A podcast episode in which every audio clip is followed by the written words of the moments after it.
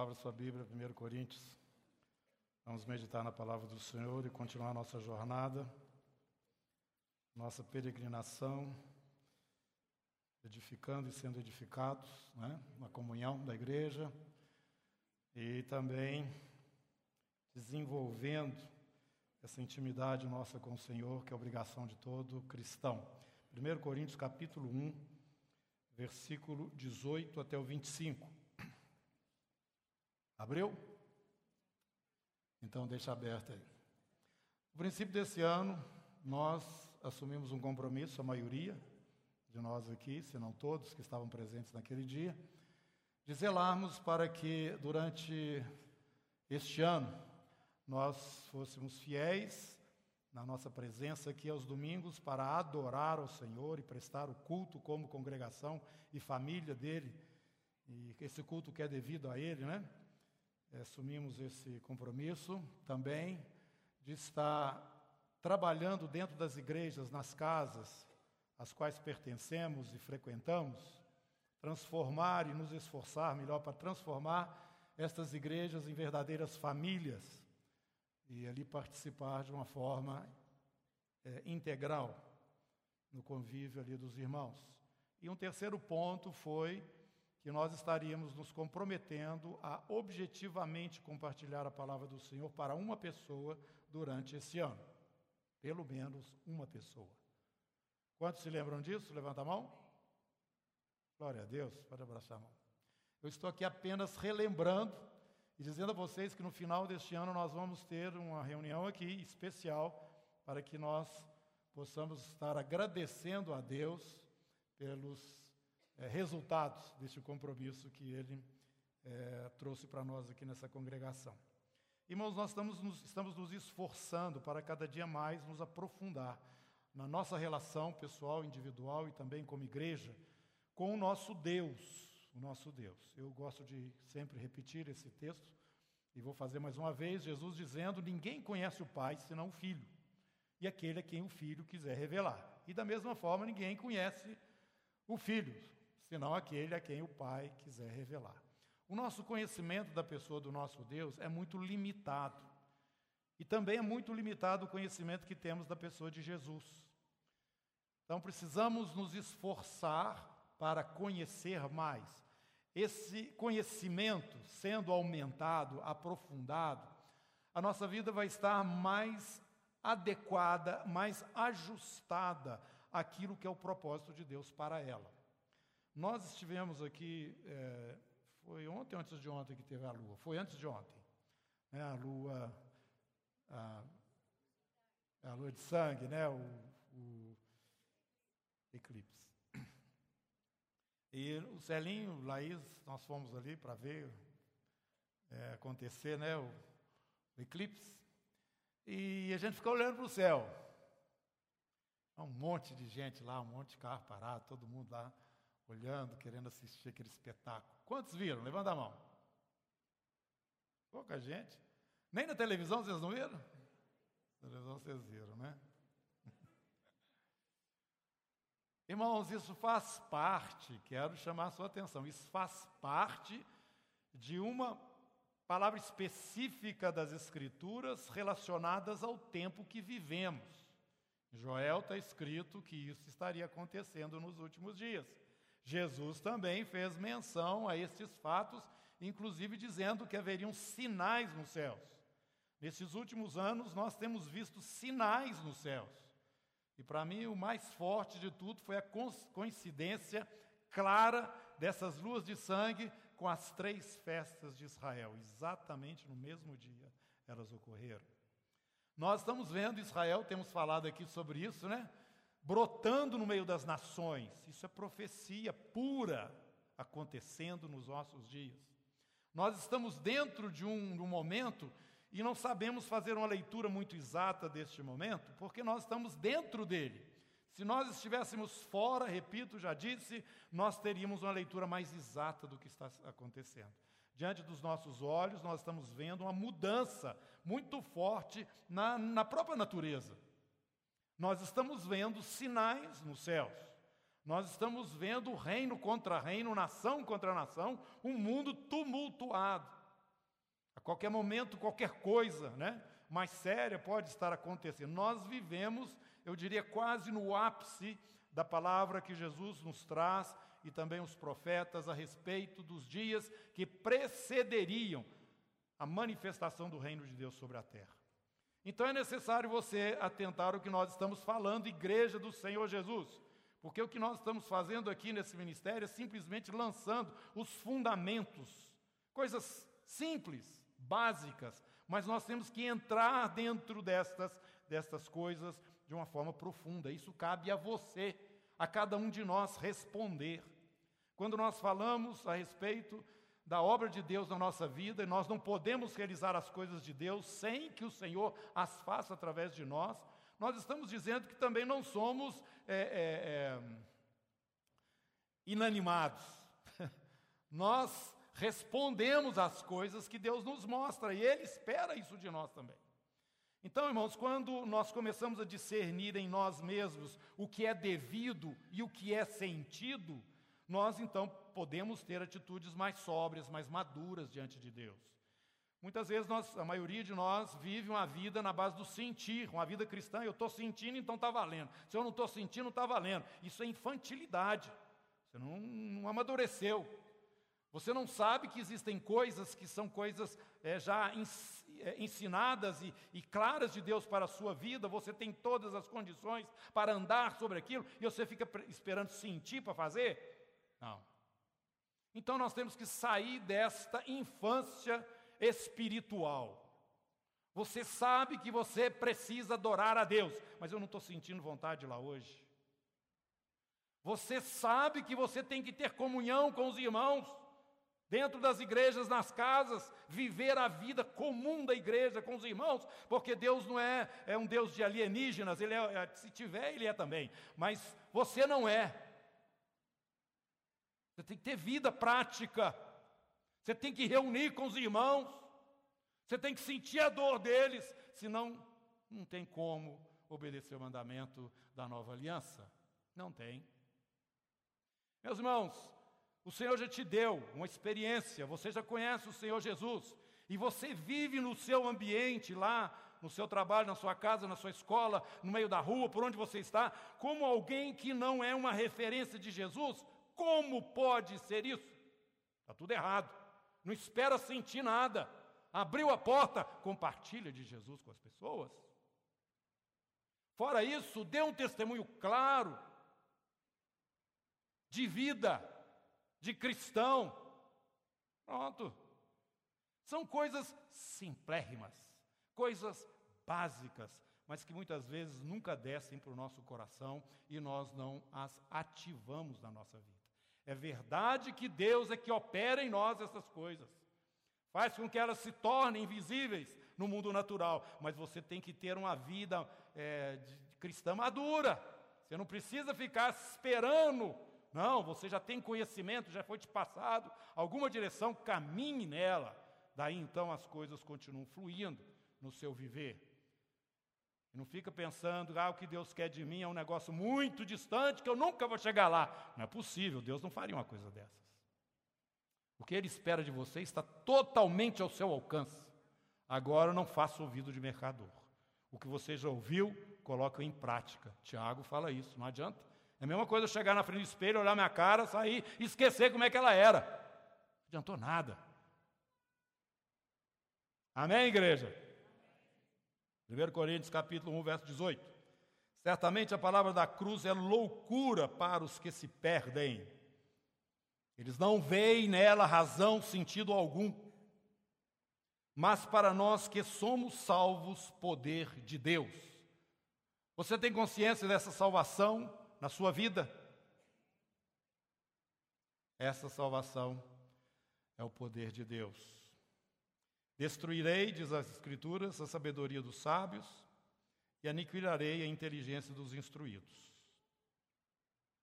E nós muitas vezes estamos correndo atrás de uma mente iluminada, alguém que tem um pensamento ou expressa as coisas mais difíceis, né? Com facilidade, e nós estamos atrás de filósofos ou sei lá mais de quem. A Bíblia está falando, verso 20: Onde está o sábio, onde está o escriba, onde o inquiridor desse século?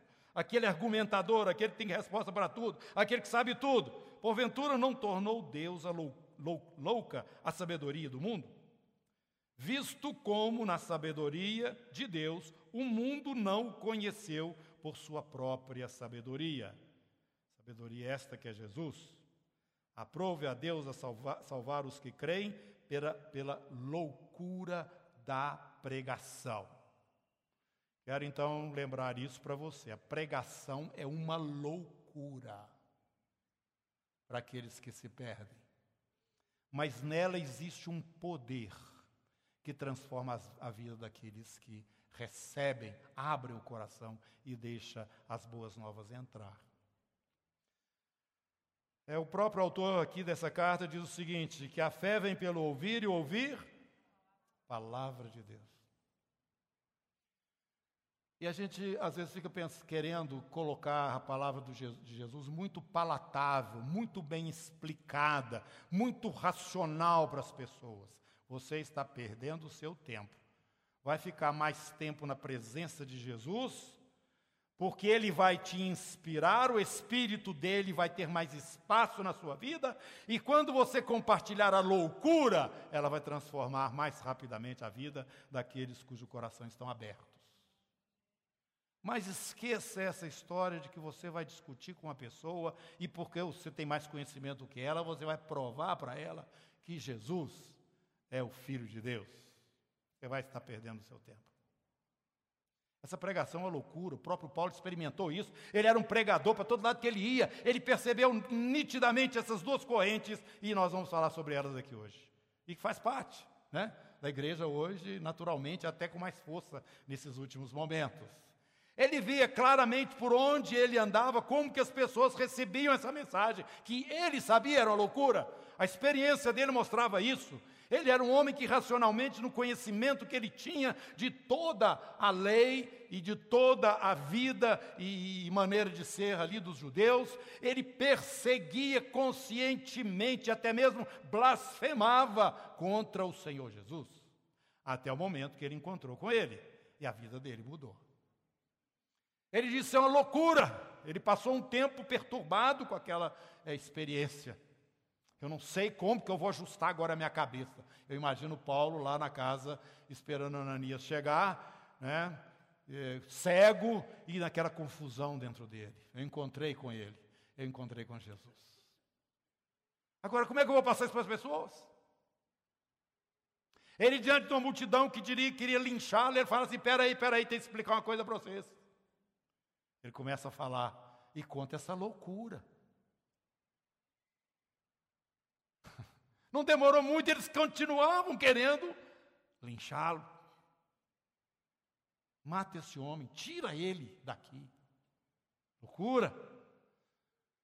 Ele tinha essas duas plateias, tanto o povo dele, o povo judeu, que queriam ver sinais, sinais, maravilhas, milagres. Chegavam para Jesus e falavam: mostra um sinal. Jesus falou: o sinal que vocês vão ter é o de Jonas. Porque as cidades que não são de Israel, ele mencionou algumas, se ali eu tivesse feito o que eu fiz aqui, eles já teriam se convertido, eles já teriam crido em quem eu sou. O judeu quer milagre, Paulo falou. Verso 22. Porque tanto os judeus pedem sinais, como os gregos procuram sabedoria. Era o outro público dele. Ele estava dentro do mundo helênico, cultura grega. A romana simplesmente adaptou a grega para todo lado, a língua que era falada era a língua grega. Então era chamado gentio, era chamado grego, mas todos aqueles que não estavam dentro daquele povo chamado povo de Israel eram chamados de gregos também. E ele então está mostrando que os gregos procuram sabedoria naquele mundo, né? Helenista. Eles queriam ouvir coisas, filosofia e coisas assim bonitas. Esses eram os dois públicos. Mas ele falou: Eu prego para esses dois públicos a mesma mensagem. E eu quero dizer para vocês aí em Corinto, essa mensagem é uma loucura. Verso 24, verso 23, nós pregamos, é, 23, nós pregamos a Cristo crucificado, escândalo para os judeus, loucura para os gentios. Mas para os que foram chamados, tanto judeus como gregos, pregamos a Cristo por poder de Deus e sabedoria de Deus. Porque a loucura de Deus é mais sábia do que a dos homens, do que os homens, e a fraqueza de Deus é mais forte do que os homens. Capítulo 2, verso 4. A minha palavra e a minha pregação não consistiram em linguagem persuasiva de sabedoria, porque ele estava falando aqui aos irmãos na, em Corinto, cidade grega. Não foi, eu não fui ele falar em sabedoria para vocês. Verso 5, para que, é, mas, verso 4 ainda, mas em demonstração do Espírito e de poder, para que a vossa fé não se apoiasse em sabedoria humana, mas no poder de Deus. E como nós temos ensinado aqui, nós temos boas novas para dizer para todos os homens, sejam eles judeus ou não. A boa nova é para aquele que é judeu um negócio é uma loucura. É para aquele que não é judeu uma loucura também. Que loucura que é essa? Que Deus se transformou em criatura, habitou entre nós e morreu numa cruz voluntariamente, morreu e foi sepultado, morreu pelos nossos pecados. No terceiro dia ele ressuscitou dentre os mortos. Você acredita nessas coisas? Os gregos não. Nós vamos no livro de Atos, vamos encontrar Paulo em Atenas. Ele foi levado para o Areópago para dissertar para todos aqueles que estavam curiosos para saber a respeito dessa nova doutrina que você está sabendo, falando aí. A abordagem de Paulo foi diferente, irmãos, daquela que ele usava para falar aos judeus. Por quê? Porque o gentio, o que está fora, principalmente naquela época, único, a única religião é, que tinha um Deus só era a religião judaica. As outras nações, os outros povos, tinham vários deuses. Deus para isso, Deus para aqui, Deus para aquilo outro. Né? Então isso diferenciava o povo hebreu dos demais. Eles cultuavam um Deus só. É uma palavra, como é que chama quando falei? Monoteístas, é eles eram monoteístas e os povos eram politeístas. Então, a abordagem de Paulo para os politeístas, que eram os gregos, os estrangeiros, era diferente daquela que ele usava com os monoteístas, o povo da raça dele, o povo judeu. Então, ele chega em Atenas, assim como ele fez também em Listra. Ele apresenta em primeiro lugar o Deus Criador, Deus único, não existe outro. Ele tem primeiro que afunilar a mensagem dele para esse povo que via Deus em tudo quanto é lugar. A mensagem era do Criador em primeiro lugar. Meus irmãos, eu começo a olhar aqui, embora nós não somos nem gentio nem, e nem judeu, nós somos igreja, né? Graças a Deus. Mas eu fico olhando que nós, igreja do Senhor Jesus, Muitas vezes temos uma, uma ideia muito vaga do nosso Criador. Eu creio que isso é uma coisa tão forte, meus irmãos, tem entrado dentro de mim de uma força tão grande. Quando eu estava olhando a lua lá, e eu quando fico vendo essas coisas, vendo a natureza, eu fico olhando para as crianças, fico olhando para o meu, para você mesmo, irmão. Você é uma aberração.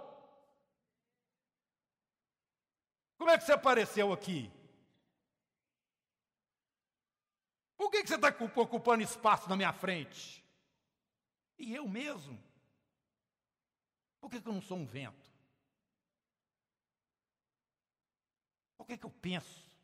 Eu vejo, eu observo. Irmãos, nós temos um Criador.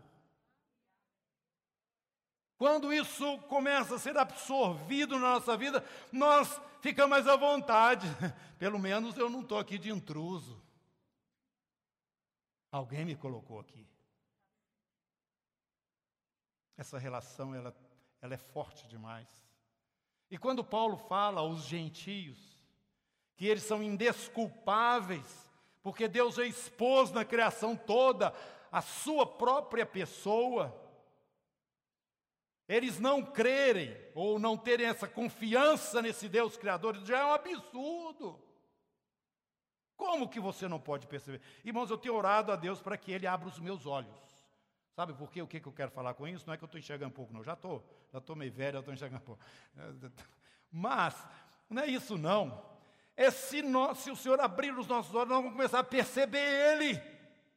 Ele está muito mais perto do que você imagina. Ele está muito mais dentro da sua realidade que você possa sonhar. Quando essas coisas vão chegando dentro de nós, nós ficamos mais acomodados.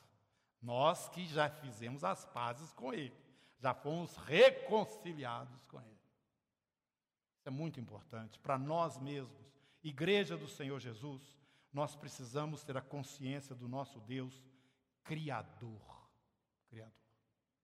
Qualquer criatura, eu não vou dizer humano, não, até bicho. Tudo que Deus criou, Deus é responsável por sua criação. E se você identifica o seu Criador, você conversa com Ele. Não precisa ser cristão, não precisa ser nada. Basta que você seja, tenha essa consciência de que você é criatura dele. Você conversa com Ele. E Ele te responde. Mas enquanto esse Deus é esse Deus politeísta lá, que nós herdamos lá dos antepassados, é um Deus meio assim enfumaçado, que ele não é muito nítido, ele é uma força assim, é uma energia. Perdeu, pronto. Você já foi embora. Acabou. Acabou. Quando ele traz Israel, esse povo passa a ser um povo realmente monoteísta ali no deserto, ele começa o primeiro mandamento você não terá outros deuses diante de mim. Eu sou o Senhor que te tirou lá de dentro do Egito. Você viu? Como que eu fiz isso? Eu sou. Além de mim não há Deus. Você não vai adorar nada nem coisa alguma com pareça com coisa qualquer que seja do céu, da terra ou dentro das águas, nada, nada, nada. Não terás ao meu lado outros deuses. E olha, presta atenção no que eu estou falando para vocês, porque eu faço juízo até a terceira e quarta geração daqueles que me aborrecem. Mas também exerço misericórdia até mil gerações aqueles que me amam. Agora você tem um Deus distinto. Agora você tem um Deus claro. Agora você tem um Deus que fala com você. E esse é o Deus Todo-Poderoso, que tem um trono majestoso, um lugar. A Bíblia nos fala, existe esse lugar onde a glória de Deus está manifestada em sua plenitude, né, abertamente. Mas para com o judeu é diferente, ele já é alguém que sabe disso. Então, qual que era a abordagem de Paulo? Ele ia para as sinagogas. Cada cidade que ele chegava. E naquela cidade, se tinha uma sinagoga, ele entrava lá primeiro. E falava para os judeus também a respeito desta loucura era tanto loucura para o gentio, que via muitos deuses, quanto para o próprio judeu, que era aquele que adorava ao Deus verdadeiro, o único Deus. Então, nesse momento, eu quero que você venha comigo lá no livro de Atos. Né? É, tem a, a projeção aqui, por favor? Joga ela na tela. Nós estamos aí no capítulo 17, na segunda Viagem missionária de Paulo.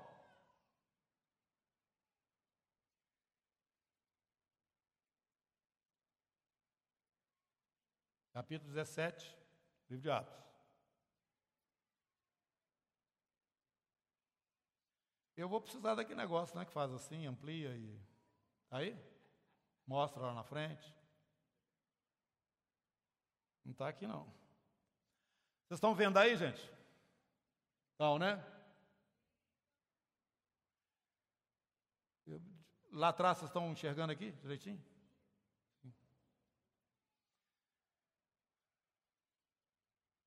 Estão chegando aqui Filipos? É, Tessalônica? Está chegando? Bereia? Atenas? Corinto. Essa parte aí é a parte que interessa e nós vamos estar falando nela, nelas. Você tem a, as cartas aí na sua Bíblia, tá? Aos Filipenses, a carta aos Tessalonicenses, a carta à igreja de Corinto. Você tem também a carta à igreja de Éfeso. Você tem a carta para as igrejas da Galácia, essa região aqui. Está tudo aí na sua Bíblia. E durante a segunda viagem missionária, a primeira Paulo fica aqui nessa região da Galácia, mas a segunda ele sai, vem até aqui a ponta, né, da, que é a Turquia hoje, e vai até a Macedônia. Atravessa aqui o estreito pelo mar e vai à cidade de Filipos. Da cidade de Filipos ele vem para a cidade de Tessalônica, depois a cidade de Bereia, e depois de Bereia ele desce para Atenas, e de Atenas ele vem até Corinto. Daqui ele faz o seu retorno até Cesareia, Jerusalém, e volta para o local de onde é a ponte de partida dele, Antioquia da Síria. Isso está explicado aqui na sua Bíblia. Quando você vai lendo as, os capítulos é, 16, 17 e 18 do livro de Atos, viu? Até o versículo 22, do 18 até o 22, você vai ver esse momento de Paulo. Deus não, ele vem andando por aqui, e o objetivo dele é virar Éfeso, ou então subir aqui para essa região norte da Turquia. Mas o Senhor faz que ele chegue até Troade, não permite que ele desça e nem suba, o Espírito Santo. E ele então vai para Filipos, ele vê uma visão, um varão macedônico, ele então vai para Filipos. Aqui em Filipos você vê na sua Bíblia como é que foi a estadia dele lá, a complicação que foi. Daí ele vem passando por Anfípolis, tem uma outra cidade aí que chama. É, esqueci o nome dela. E chega até Tessalônica. Em Tessalônica, que é o que nós vamos ver aqui, ele passa três sábados na sinagoga. Os judeus reúnem lá no sábado, né, pregando para. Ele fica lá pregando a loucura do evangelho tá, para os judeus. Daqui ele vai para Bereia de Bereia, ele sai correndo também, fugido, vem para a região aqui é, costeira e desce para Atenas. Eu não sei se é por terra ou por mar, mas ele vai para Atenas, mas os companheiros dele não vêm para Atenas com ele. Timóteo e Silas ficam em Bereia com a incumbência de irem até Tessalônica, ver como a igreja estava lá. Nesse ínterim, Paulo vem para Corinto e eles descem até Corinto e encontram com Paulo ali e trazem as informações de como a igreja em Tessalônica estava andando. Amém? Você vai ler isso agora no livro de Atos, no capítulo 17. E você vai ver isso também na carta que ele escreve aos irmãos em Tessalônica. Você vai ver lá no capítulo 3. Vamos lá? Tessalonicenses, capítulo 3.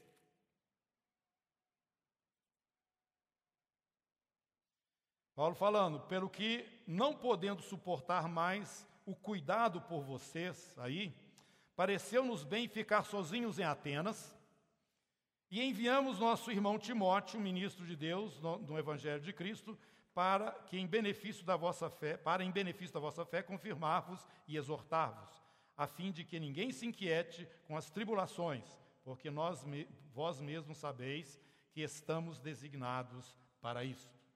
Então ele pede para os irmãos que não vão com ele para é, Atenas, mas voltam, capítulo 17 agora de Atos, vou fechar aí para vocês entenderem essa movimentação da equipe de Paulo na sua viagem missionária.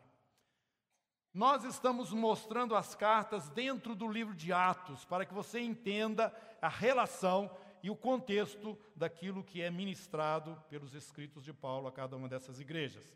No capítulo 17,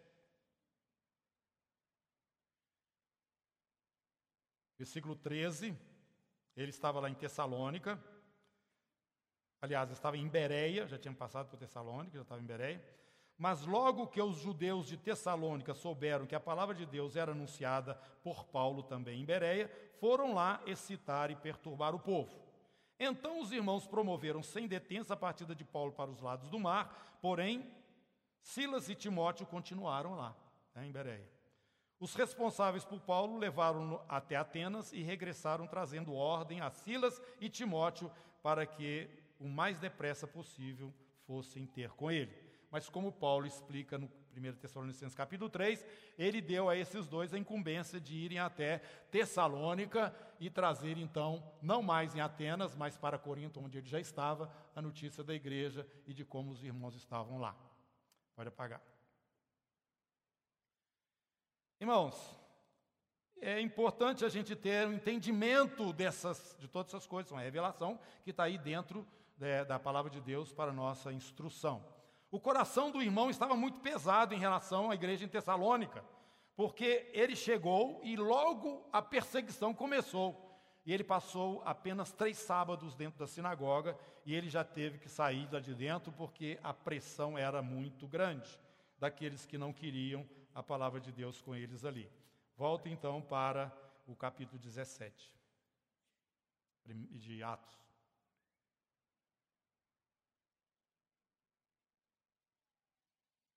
Cidade que eu não estava lembrando o nome dela é Apolônia, né? Anfípolis e Apolônia. Ou o contrário, não me lembro. Capítulo 17. Tendo passado, saiu lá de Filipos, né? Por Anfípolis e Apolônia, chegaram a Tessalônica, onde havia uma sinagoga de judeus. Paulo, segundo seu costume, foi procurá-los. Por três sábados arrasou com eles acerca das Escrituras. Arrasou acerca das Escrituras. Quero parar e explicar isso para vocês.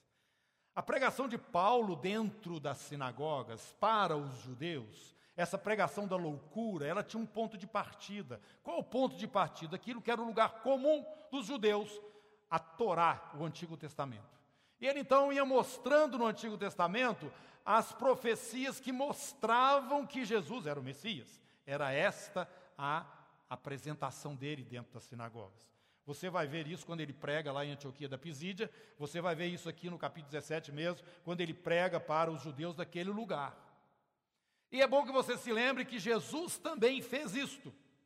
Logo depois da sua ressurreição, ele explicou, mostrando lá nos, no caminho de Amaús, né, os dois discípulos, ele foi dissertando para eles, eles, mostrando nas é, profecias do Antigo Testamento que era necessário que tudo aquilo que aconteceu tivesse acontecido mesmo. Que o Cristo tinha que padecer, o Messias tinha que padecer. Enquanto a nação toda tinha uma expectativa apenas é, gloriosa, é, de realeza, de filho de Davi, de trono, mas na verdade eles precisavam entender que o sacrifício daquele cordeiro que eles foram ensinados a fazer, fazia referência a um sacrifício eterno e definitivo que seria a morte do próprio Filho de Deus na cruz para pagar definitivamente os nossos pecados como um cordeiro sem mácula e sem defeito, para que a justiça de Deus cobrisse o homem que até então era um pecador perdido, para que a nossa impureza, pecado, iniquidade fosse transferidos para esta pessoa pura que não conheceu pecado era necessário todas essas coisas. Jesus explicava isso para eles, mostrando no Antigo Testamento as referências proféticas a respeito dele mesmo. Era assim que Paulo pregava nas sinagogas. Ele chegava lá e começava uma discussão em cima desses textos. Versículo 2, é, 3. Ele arrasou com eles, né, nas Escrituras, expondo, verso 3, e demonstrando ter sido necessário que o Cristo padecesse e ressurgisse dentre os mortos. E este dizia: Ele é o Cristo, ele é o ungido, ele é o Messias, é a mesma coisa. Jesus, que eu vos anuncio. Alguns deles foram persuadidos e unidos a Paulo e Silas, bem como numerosa multidão de gregos piedosos. Isso aí já não são os judeus mais, né? São os gentios, são os estrangeiros que ficavam ao redor daquela comunidade ali é, judaica, talvez porque achassem interessante ou até mesmo estivessem já convertidos à doutrina é, do judaísmo ou do mosaísmo. E muitas distintas mulheres também. Os judeus, porém, movidos de inveja, trazendo consigo, consigo alguns homens maus, dentre a malandragem, ajuntando a turma, alvoroçaram a cidade assaltando a casa de Jason, procuraram trazê-los para o meio do povo. Jason teve que pagar a fiança para ser solto, e aí dessa confusão é que Paulo vai para a cidade de Bereia. Irmãos, eu estou explicando essas coisas para que você entenda que aquilo que provocou com que as pessoas dissessem, olha aqui, presta atenção é, na expressão deles, versículo 6, os judeus dizendo, porém, é, eles foram né, para prender Paulo, porém não o encontrando, arrastaram a Jason, porque Paulo estava na casa de Jason, e alguns irmãos perante as autoridades, e eles diziam o seguinte: estes que têm transtornado o mundo chegaram também aqui, e Jason deu guarida para eles, hospedou esse pessoal. Era essa visão que eles tinham, os cristãos. Essa loucura desse homem falando e vários outros aí de que esse Jesus, ele é o Messias ungido, que ele ressuscitou dentre os mortos e que ele perdoa os pecados das pessoas e que ele faz uma ligação entre Deus e os homens. Isso tudo é uma loucura. Isso não pode ser verdade. Deus não pode ser visto na forma humana. E assim vai, um milhão de argumentações, porque Jesus quebrou realmente a coluna vertebral do judaísmo, irmãos. Só você lê os evangelhos com algum cuidado, você vai ver. Aquilo virou uma religião. Não estava atendendo ao propósito exato daquilo para o qual ela foi dada. E além do mais, ela já não seria mais útil a partir deste momento em que ele fisicamente presente estava, e todos aqueles que nele crescem receberia o Espírito Santo. E dali para frente seriam governados pela lei do Espírito e da vida, e não mais pela lei de Moisés. Este é o cristianismo que nós pregamos. Você está consciente disto? Este, esta loucura nos introduziu dentro de uma realidade que nós não podemos compartilhar com as pessoas. Nós podemos anunciar, mostrar, mas cada um entra por si. E esse evangelho chegando ao conhecimento das pessoas, e elas se abrindo para esta mensagem. Esta mensagem tem em si um poder. Aleluia, glória a Jesus. Aleluia, glória a Jesus. Não depende de mim. Eu não sou bom para ficar argumentando, eu perco a paciência antes de chegar no final. Não depende de você, depende do poder de Deus. É o que Paulo fala. Essa mensagem é o poder de Deus. Por isso, irmão, você tem que lembrar o seguinte: você é um devedor. Nós cristãos somos devedores. Nós precisamos passar loucura para a pessoa. Eu não sei se ela vai brigar com você, vai jogar pedra, vai ser. Não, você não sabe. Mas você tem uma dívida com ela. Era esse o sentimento que Paulo tinha no coração dele. Eu tenho uma dívida com as pessoas, eu tenho que dizer para elas que Deus as ama. E que fez um trabalho maravilhoso, o maior milagre que já aconteceu foi Deus virar gente como você e eu e se entregar na cruz por nós. Ele voluntariamente entregou a sua vida. Ele anunciou três vezes aos discípulos no caminho, falou, falou explicou para eles o que, que estaria acontecendo na sequência. Ele ressuscitou dentre os mortos e aqueles que viram ao Senhor estavam vivos quando Paulo escreveu essa carta aos Coríntios, que nós já mexemos lá. No capítulo 15 ele fala o seguinte: a maioria dos irmãos que presenciaram Jesus ressurreto estão vivos hoje. E eu sou um deles. Tomé fala: não, só se eu puser a mão, só se eu pegar nele. E foi o que aconteceu. Tomé, vem cá, põe a mão. Ah, Senhor. Jesus falou uma coisa maravilhosa para nós, irmãos. Ele disse naquele dia, quando ele teve esse momento lá com Tomé, ele fala: Bem-aventurados que não viram e creram. Essa loucura da salvação continua transformando vidas. Meus irmãos, é um desespero para nós conviver com nós mesmos, com os nossos erros, com os nossos pecados.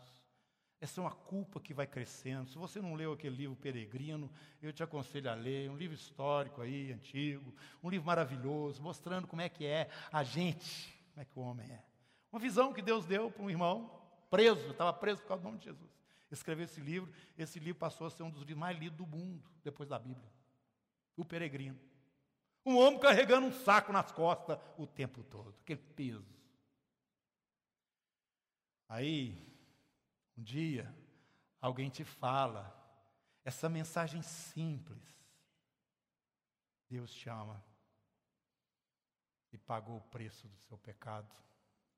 Você não precisa estar carregando essa culpa desesperante na sua vida. Você não precisa ficar vivendo duas vidas. Basta que você creia de todo o seu coração e se entregue nas mãos dele, que esse fardo vai embora. É isso, irmãos. Simples. Simples. Glória a Deus. Curva sua cabeça, vamos orar. Senhor, eu quero te agradecer porque o Senhor nos colocou como Criador que o Senhor é, para viver esse período, essa geração, este momento. O Senhor tem os teus planos e os teus pensamentos. Nós não estamos aqui, ó Deus, nesta hora, por acaso. E o teu Espírito tem se movido em nós, Senhor. Essa palavra que foi dita como uma loucura chegou até nós e nos transformou muitos anos depois, centenas de anos depois. Estamos aqui crendo que Jesus Cristo, o Filho do Deus vivo, o Verbo que se encarnou, habitou entre nós, é realmente o Filho do Deus vivo, é o Alfa e o Ômega princípio e o fim. Aquele que esteve morto, mas que está vivo pelos séculos dos séculos e tem as chaves da morte e do inferno. Nós cremos que o Senhor ressuscitou dentre os mortos.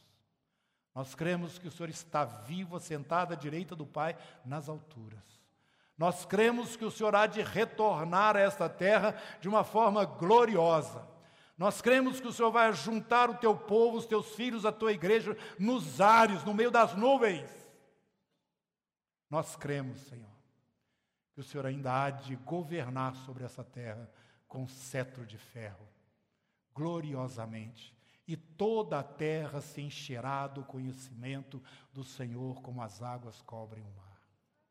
Nós cremos, Senhor.